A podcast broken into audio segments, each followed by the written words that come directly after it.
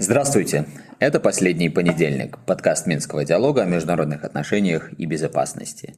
Мировая политика остается чрезвычайной, за событиями невозможно угнаться, написанное устаревает еще до публикации, поэтому мы делимся с вами практически в режиме онлайн своими быстрыми, неотредактированными наблюдениями. И сегодня поговорим о том, кто выигрывает от войны в Украине. Война, к сожалению, продолжается, ее масштабы нарастают, эскалация тоже становится все более угрожающей. Но как это сказывается на расстановке сил в мировой политике? Ведь система международных отношений тоже проходит через свою трансформацию, и уже через какое-то время нам критически важно, нужно будет понимать, какие страны, какие балансы поддерживают, как эти балансы сочетаются и что это значит для нашего будущего. Обо всем об этом сегодня поговорим в стандартном формате в нашем офисе Минского диалога. Сегодня Денис Меленцов, Алисия Иванова и я, Евгений Пригерман. Я предлагаю начать наше обсуждение с Европы. На прошлой неделе в Берлине прошла очень большая конференция по внешней политике, Берлинский внешнеполитический форум, и Женя вот как раз-таки только с этого форума вернулся, поэтому мы можем узнать из первых уст, о чем там говорилось. Я предлагаю как раз-таки обсудить Германию прежде всего, раз уж форум проходил в Берлине. Женя, пожалуйста, поделись с нами своими впечатлениями и наблюдениями о том, какие политические тренды сейчас происходят в Германии в связи с войной в Украине. Ну, вот как сами организаторы называют этот форум, самый важный форум по внешней политике в Берлине. И, наверное, можно с этим согласиться, он действительно очень репрезентативный, презентативный, очень высокого, хорошего уровня. В общем, я уже не первый раз в нем участвую, и поэтому можно сказать, что в этом плане немцы держат марку. Другое дело, что содержание, конечно, очень отличается от того, что я там наблюдал и слушал еще несколько лет назад. Ну вот начну с некоторых самых общих таких, э, что ли, наблюдений. Само название форума, оно звучало так. «Цена мира, пересматривая безопасность для Германии и Европы». Само это название подчеркивает, что Германия находится, ну, что ли, в поиске своего места, своей роли в тех изменяющихся условиях э, мировой политики и международной европейской безопасности, которые перед нашими глазами имеются и изменяются с каждым днем со все большей скоростью. А понятно, что для страны, которая является таким индустриальным и экономическим мотором Европы, от которой очень много практически все ожидают, это не праздные вопросы. Это вопросы, на которые нужно хотя бы для себя ответить как можно быстрее, потому что иначе последствия неопределенности Э, где-то плохие, где-то не очень, но тем не менее совершенно четкие последствия будут сказываться не только на самом Берлине, но и на всем Европейском Союзе. Поэтому постановка вопроса всего форума, и вообще я много общался с немецкими дипломатами, экспертами в рамках и на полях этого форума. То есть вот эта постановка вопроса, она совершенно э, четко, совершенно практически в Берлине э, присутствует. Э, нельзя сказать, что очень уж продвигается успешно Берлин в поиске этого своего самого места, потому что помимо неопределенности международной, которая затрудняет этот поиск, еще очень много внутренних сложностей. Они связаны и совершенно таким вот глубоко устоявшимся пацифизмом, который присутствует в германском обществе. Я бы даже сказал, тут не просто вопрос э, глубинности восприятия пацифизма обществом и простыми людьми, сколько это такой нарратив, который элиты все эти послевоенные годы уже многие десятилетия поддерживали, и от этого нарратива отказаться очень сложно, потому что вокруг нарратива о Германии как мирной э, державе строилось очень много во всех аспектах немецкой политики. И вот теперь э, происходит ситуация, когда и обстоятельства, и многие партнеры Германии по НАТО, по Европейскому Союзу требуют от нее чего-то другого. И, кстати,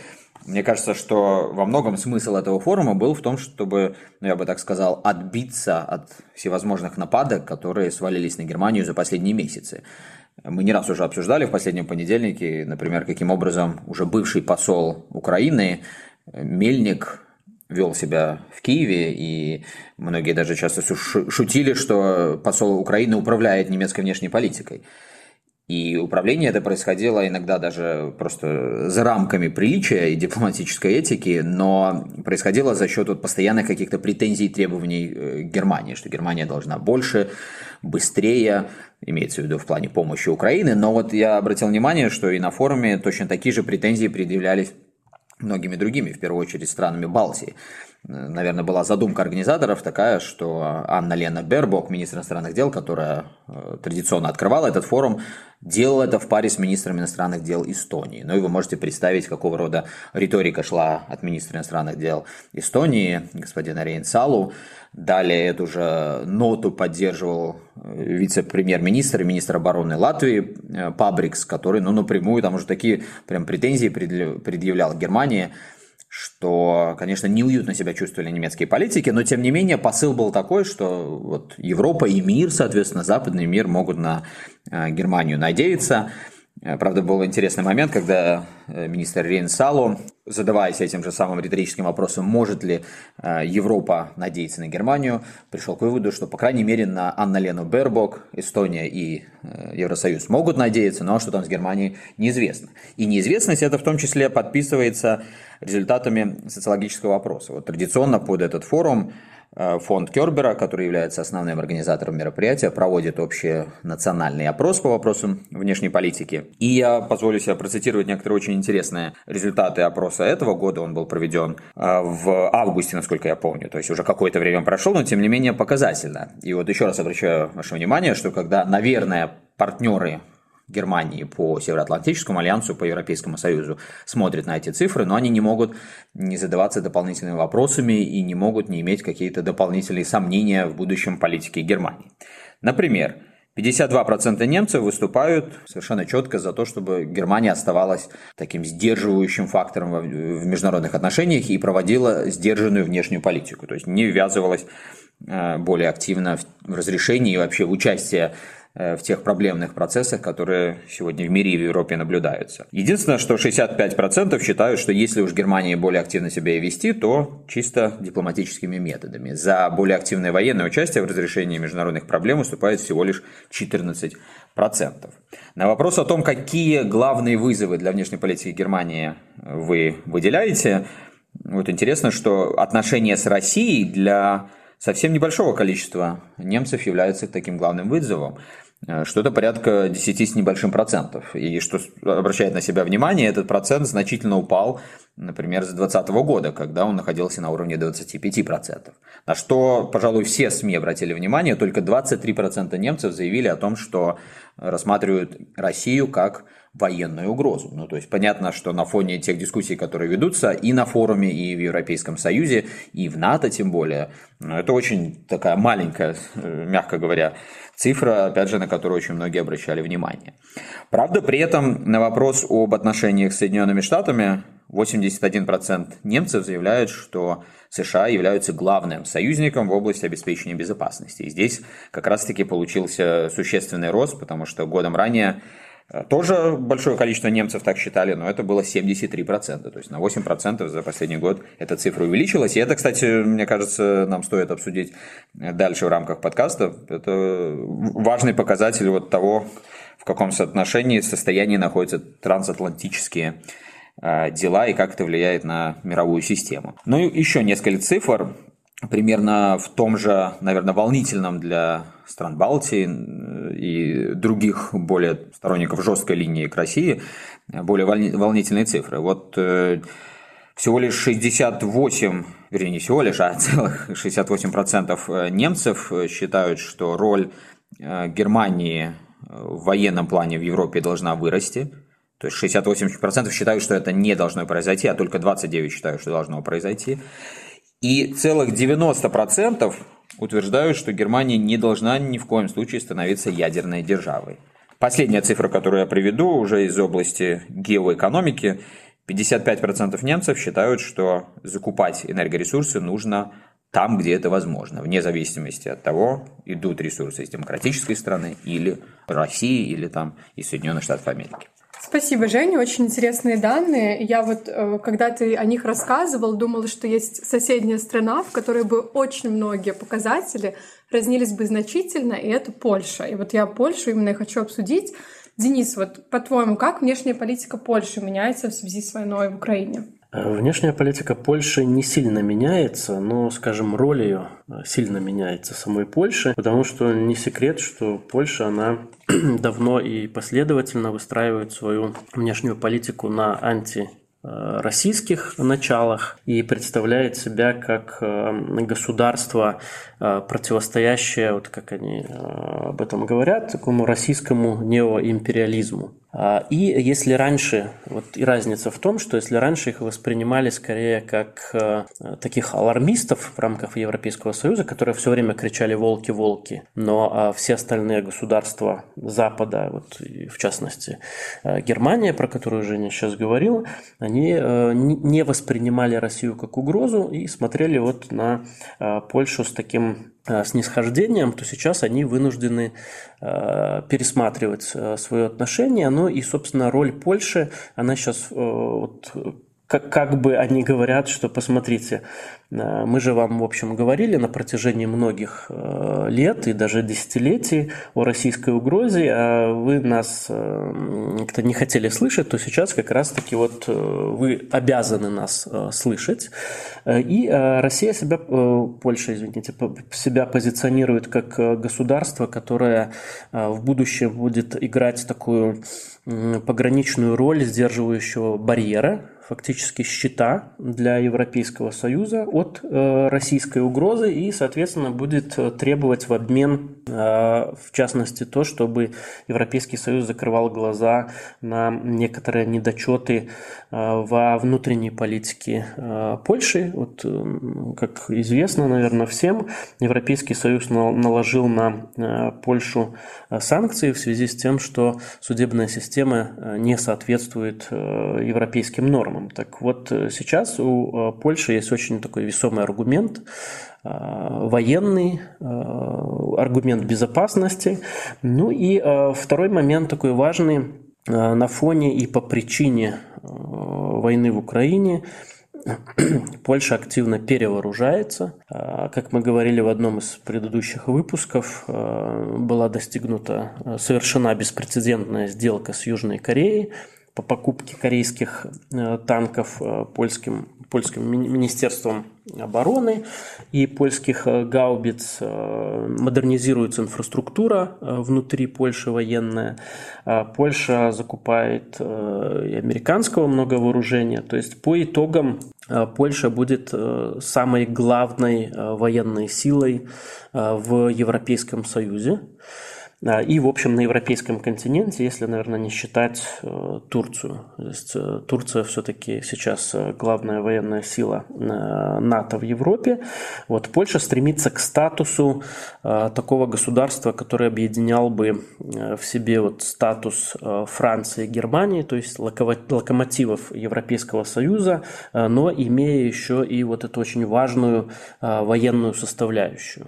Я думаю, что подводя некий итог э, разговора о месте Европы в контексте кризиса в Украине и будущего в системе международных отношений, можно точно констатировать, что вот на основании того, что мы с Денисом сказали, идет вот этот активный поиск новых мест и ролей, притом не только Европейского Союза как какой-то единицы, но и отдельных стран. Совершенно очевидно, мы увидим многие серьезные изменения э, в расстановке сил в Европе, и с одной стороны, вот мы точно видим, что есть некий запас устойчивости Европейского Союза в контексте этого, этого противостояния, ну, условно говоря, между Россией и Западом.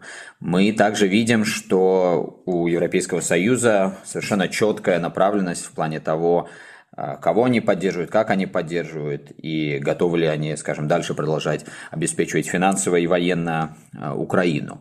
Но при этом я не думаю, что и здесь очень много места для оптимизма, потому что ломается вся конструкция, на котором базировался Европейский Союз и вот эта европейская солидарность, европейская безопасность в послевоенный период. И здесь могут быть очень многие неприятные сюрпризы. Кстати, последнее, что я скажу, я обратил внимание, что голос Польши на форуме в Берлине не звучал от слова вообще, не на уровне спикеров, и, по-моему, даже я не видел никого там на уровне просто участников. Это, не знаю, совпадение или не думаю, но о чем-то, может быть, это и говорит. И в продолжении обсуждения стран Запада и их роли в связи с войной в Украине мы не можем не обсудить США. Спустя 8 месяцев войны можно ли сказать, что США выигрывает от войны в Украине? Особенно этот вопрос стал актуальным последние несколько недель, когда в заголовках мировых СМИ начали появляться сюжеты о приближающихся промежуточных выборах в США и, соответственно, возможной перемене внешней политики США именно в отношении Украины.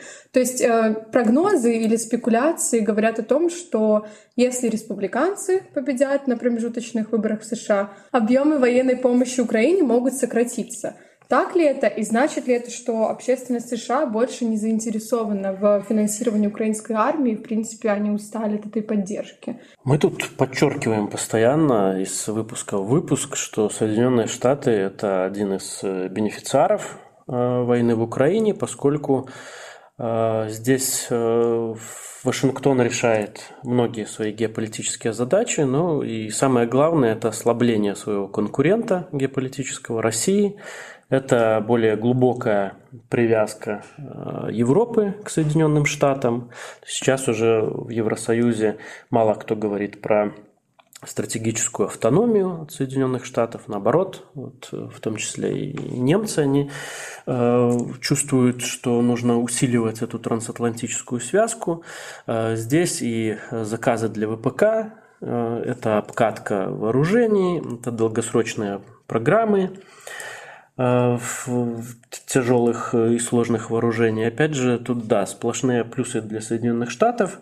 Э, сейчас э, в СМИ обсуждается, что демократы пытаются пролоббировать как можно быстрее принятие законопроекта о выделении новой помощи Украине в размере 50 миллиардов долларов до выборов с тем, чтобы э, обезопасить э, эту свою политическую линию. Но э, в целом говорить о том, что американская общественность, либо там политикум, он устанет от поддержки Украины, ну, пока, наверное, все-таки рано, потому что если мы вспомним американские компании, даже где американцы, собственно, сами Э, участвовали непосредственно э, в войне, это и Афганистан, и Ирак, то может пройти достаточно большое количество времени, прежде чем американские политики посчитают, что слишком э, дорого и плохо для имиджа страны продолжать ведение войны. Вот с Афганистаном прошло 20 лет, и вот как некоторые тоже наблюдатели, эксперты писали, что сейчас примерно цена за а, поддержку украинской а, компании Украины Соединенными Штатами, она уже практически сравнялась с тем, сколько США тратили в последние годы на войну в Афганистане. Ну и да, повторю эту мысль, что могут пройти годы, прежде чем Соединенные Штаты действительно будут чувствовать прессинг общественного мнения для прекращения этой э, войны. Пока э, у американцев слишком много важных задач решается на территории Украины для того, чтобы так вот все бросить и полностью прекратить поддержку Киева и уйти из региона. Я с этим полностью согласен, и можно суммировать, что произошла на фоне войны действительно консолидация вокруг Соединенных Штатов всего трансатлантического и частично тихоокеанского пространства, то есть вот те страны, которые всегда были союзниками США и которые где-то больше хеджировали, чем занимались союзничеством, но все равно э, привилегированно и с наибольшим интересом смотрели в сторону Вашингтона, они сегодня, ну, если так немножко упрощать и грубо говорить, стали в строй и Э, четко понимают, на что нужно держать линию. Это действительно очень важно. Но я все-таки здесь хочу сделать э, несколько оговорок, и они нас вернут к той дискуссии, которая у нас с Денисом была на первых порах э, подкаста. Вот тогда я ожидал, что США сразу же начнут ну, так сказать, более какую-то диверсифицированную, что ли, линию в отношении Э, кризиса проводить, думая о долгосрочных последствиях и, в частности, противостоянии с Китаем, Денис вот был уверен, что США займут достаточно такую конкретную направленную линию, потому чтобы э, делать то, что они на самом деле сейчас и делают. То есть э, Россия, давление и так далее и тому подобное. И в этом я плане... Уже, я уже подзабыл, честно говоря. Но в этом плане, вот я напоминаю, Денис э, действительно оказался прав, но я по-прежнему не отказываюсь от мысли, что в более долгосрочной перспективе Несколько факторов не могут играть э, более существенную роль. Вот очень быстро их назову. Во-первых, все то, что касается такой традиционной двойственности во внешней политике США, когда дело доходит до сложных международных вопросов. С одной стороны, есть всегда вот эта ценностная повестка, и она, особенно на уровне публичной риторики, всегда звучит жестко. Э, США – это главный Э, такой двигателей, да, прогресса, демократии, прав человека, развития международного права и всего-всего прочего сейчас э, э, порядка основанного на правилах, и, конечно, от этого Вашингтон отказаться ни в коем случае не может. Это вот просто некая данность. Но с обратной стороны этой медали находится необходимость все-таки более прагматично на многие вещи смотреть.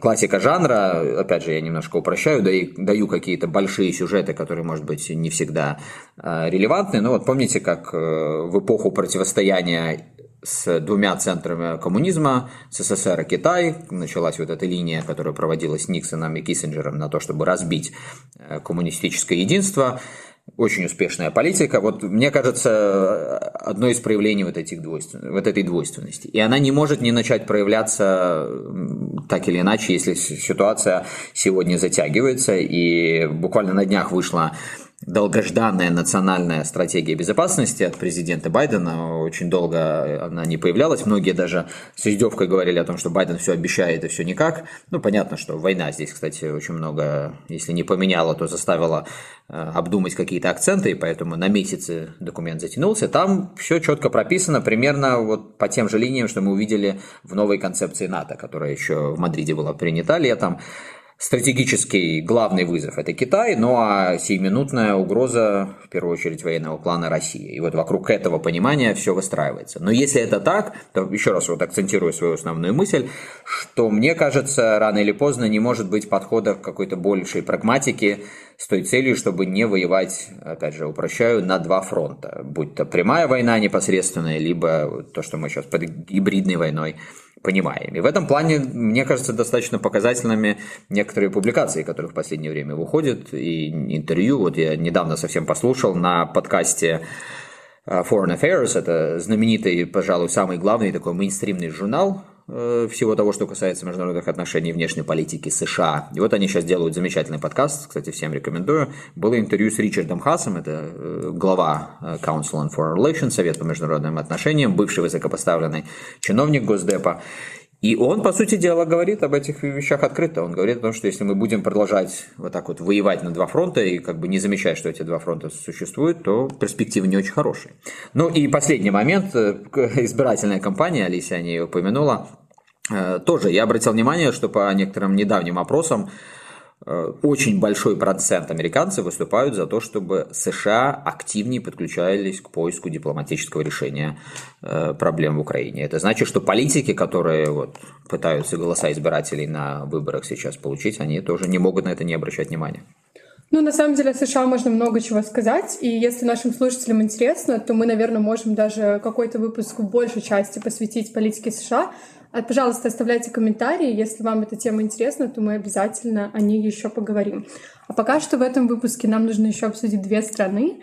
И предлагаю перейти к обсуждению Турции. Как раз-таки вот один из наших слушателей сформулировал такой вопрос.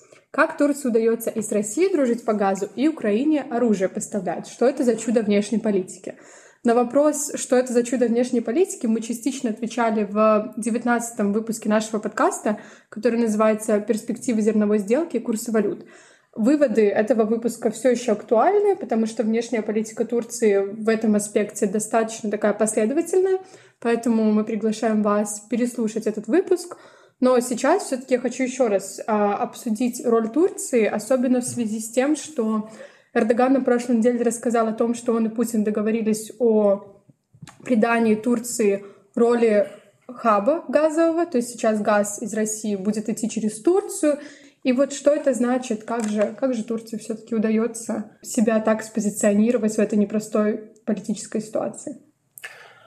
Мы когда-то э, описали вот такую э, внешнеполитическую линию, как ситуационный нейтралитет. Понятно, что э, НАТО, э, что Турция – это член НАТО, но тем не менее у Турции есть э, свои национальные интересы и в регионе, и в целом в мире. То есть эта страна стремится стать лидером такого мирового уровня. И как ничто этому способствует такая миротворческая позиция – Э, которая позволяет в том числе эм, под этой эгидой и э, реализовывать свои национальные интересы в разных плоскостях, и в политической, и в геополитической, и в экономической. Э, что-то подобное пыталась сделать Беларусь после 2014 года, когда а, началась, а, начался конфликт российско-украинский, то есть мы в этом не участвовали, но мы пытались выстраивать хорошие отношения и с Украиной, и с Российской Федерацией, и в том числе оказывать вот эти добрые услуги по э, предоставлению переговорной площадки. Э, Турция это делает на более таком серьезном уровне, учитывая и ее интересы, и учитывая глубину всего конфликта. Получается пока достаточно неплохо, хотя, естественно, что за стол переговоров Зеленского и Путина Эрдогану вряд ли получится усадить в ближайшее время по причинам, которые мы тоже здесь уже обсуждали, пока не сложилось таких условий. Э, для того, э, чтобы э, эти государства Украина и Россия начали договариваться о чем-то в вот, политико-дипломатической плоскости, пока идут бои. Вот, то есть это так, такая внешнеполитическая линия, она достаточно известна и в истории международных отношений, и в науке о международных отношениях. Поэтому здесь совершенно ничего удивительного нет. Опять же, здесь можно вспомнить отдельную позицию Турции – по а, операции в Ираке в 2003 году. А, здесь нужно тоже вспомнить и специфические взаимоотношения между Анкарой и рядом государств Европейского Союза, особенно теми, которые стремятся сейчас вступить в НАТО, Финляндия и Швеция, то есть там есть целый ряд разногласий, поэтому вот Турцию нужно рассматривать как такого автономного игрока, даже имея в виду, что эта страна страна находится в НАТО. И удивительным поведение Турции в этой ситуации, в этом контексте выглядит только вот для тех, кто мир видит сквозь призму такую черно-белую. Наши интересы их интересы, и, значит, вот э, все, что не вписывается в эту черно-белую картинку, это какая-то аномалия. На самом деле, как Денис и сказал, в истории абсолютное большинство стран, преследуя свои собственные интересы, всегда старались обходить эту аномалию. Вот можно вспомнить, что в годы Холодной войны возникло целое движение неприсоединения. Там, на самом деле, основополагающая идея была в том, что мы, говорили эти страны, как правило, небольшие страны, хотим отойти от вашего противостояния, которое нас, во-первых, идеологически не очень интересует, но и, во-вторых, оно почему-то нас выталкивает в эту черно-белую зону, в которой мы не хотим находиться, потому что это нарушает наши естественные потребности и наши интересы. Но вот здесь проявляется то, что мы сегодня видим, как раз-таки особенность небольших стран и стран, вот таких как Турция, ну, которые традиционно в теории международных отношений называются средними странами. Можно сказать, что сегодня эта средняя страна пытается стать чуть ли не таким отдельным полюсом международных отношений. Вот по мере того, как э, растет геополитическая напряженность и столкновение интересов больших игроков, действительно у малых возможностей как-то лавировать и занимать не черно-белую позицию становится все меньше. Здесь Беларусь, кстати, классический пример.